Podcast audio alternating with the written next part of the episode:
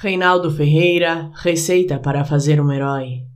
Tome-se um homem, feito de nada como nós, e em tamanho natural, embebaça-lhe a carne lentamente, de uma certeza aguda, irracional, intensa como o ódio ou como a fome. Depois, perto do fim, agite-se em um pendão e toque-se um clarim. Serve-se morto.